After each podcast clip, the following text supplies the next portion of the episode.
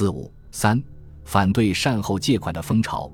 对于革命党人的抨击，袁世凯政府方面一再发布通电进行辩解。他一方面死死咬定大借款已经前参议院通过，关在签字之合同，系与上年通过之条件相同，拒绝交付国会表决；一方面声称顾问稍增数元，由我自行处置，与主权无涉。矢口否认他与列强的秘密交易和列强对中国财政的实际监督。周学熙更无理地对黄兴反唇相讥：“黄先生为首创民国元勋，一言为天下重；学熙奉职无状，敢不引咎自责，唯有肉袒面腹，静候抚阅而已。”五月初，周学熙即提出辞呈，袁世凯未予准辞，仅允其病假，至五月十六日由梁士一代理财政部部务。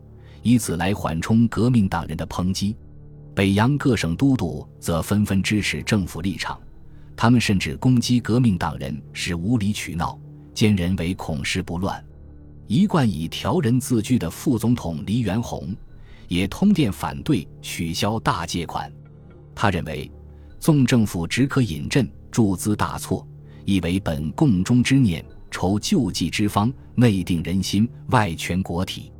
若拒而非袭四部，全案推翻，其威严义愤固属可亲。然债务不清，兵祸相继，能保外人不实行瓜分乎？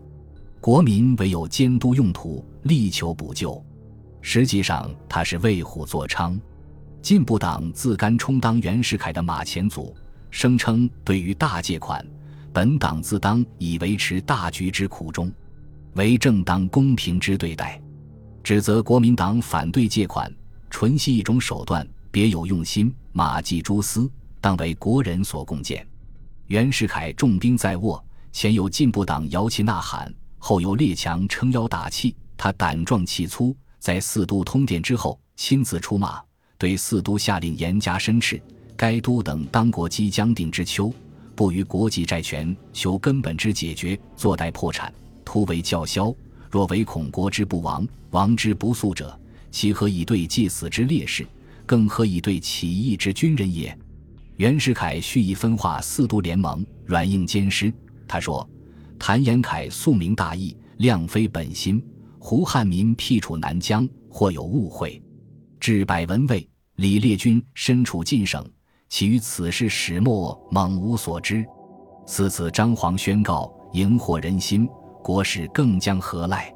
他训斥四都说：“都督为现役军官，有绝对服从之义务。万国通义，俱上未稳。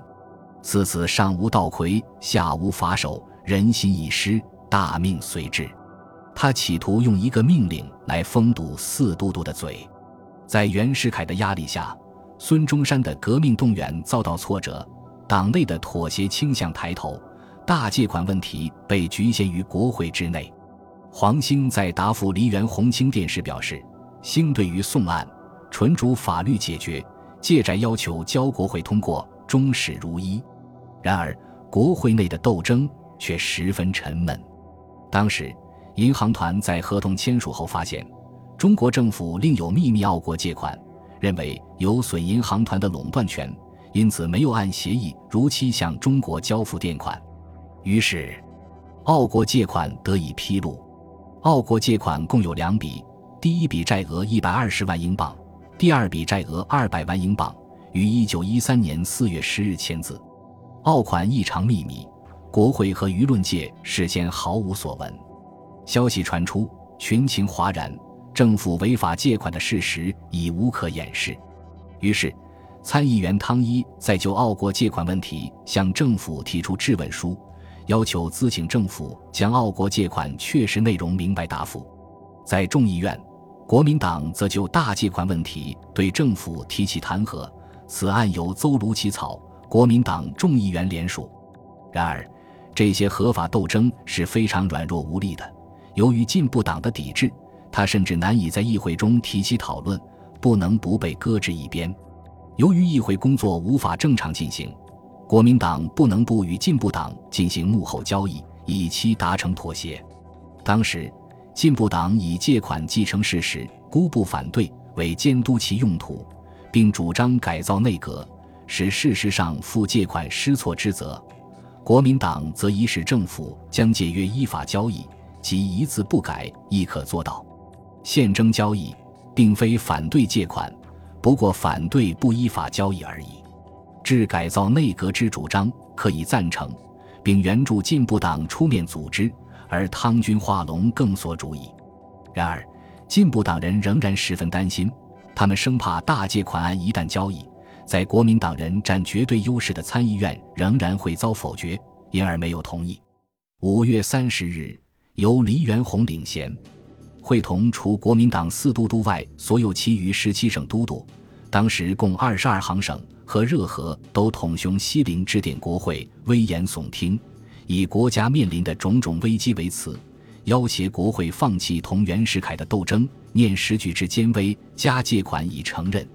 面对着袁世凯和进步党的压力，国民党国会议员会发布宣言书，近乎哀求地表示：为今之计。唯有政府迅将合同提交议院，本党亦无不利于维持，笔抵于成。然而，这点小小的顾全面子的要求，袁世凯都未予理睬。半死不活的国会一直延宕到六月二十五日，众议院才就澳国借款开秘密会议，向梁士仪提起质问。政府特派员陈威，财政部公债司司长，当众撒谎说，澳国借款系六厘公债做底。可以不交愿意，议员们当场查阅合同原文，谎言立即拆穿。于是，国民党和进步党共同协商弹劾内阁的问题。但当时的内阁形同虚设，大权完全集中到了总统府。所谓的弹劾案，不过是自欺欺人的把戏罢了。记者黄元庸感慨地说：“总理、总长早同退院打包之僧，左右不过是一去，犹无谓于弹劾。”盖今日吴国政界法律政治失其权威，反百有位，丧绝廉耻与责任，此根本无可救药处也。不久，二次革命爆发，国会对大借款案也就不了了之。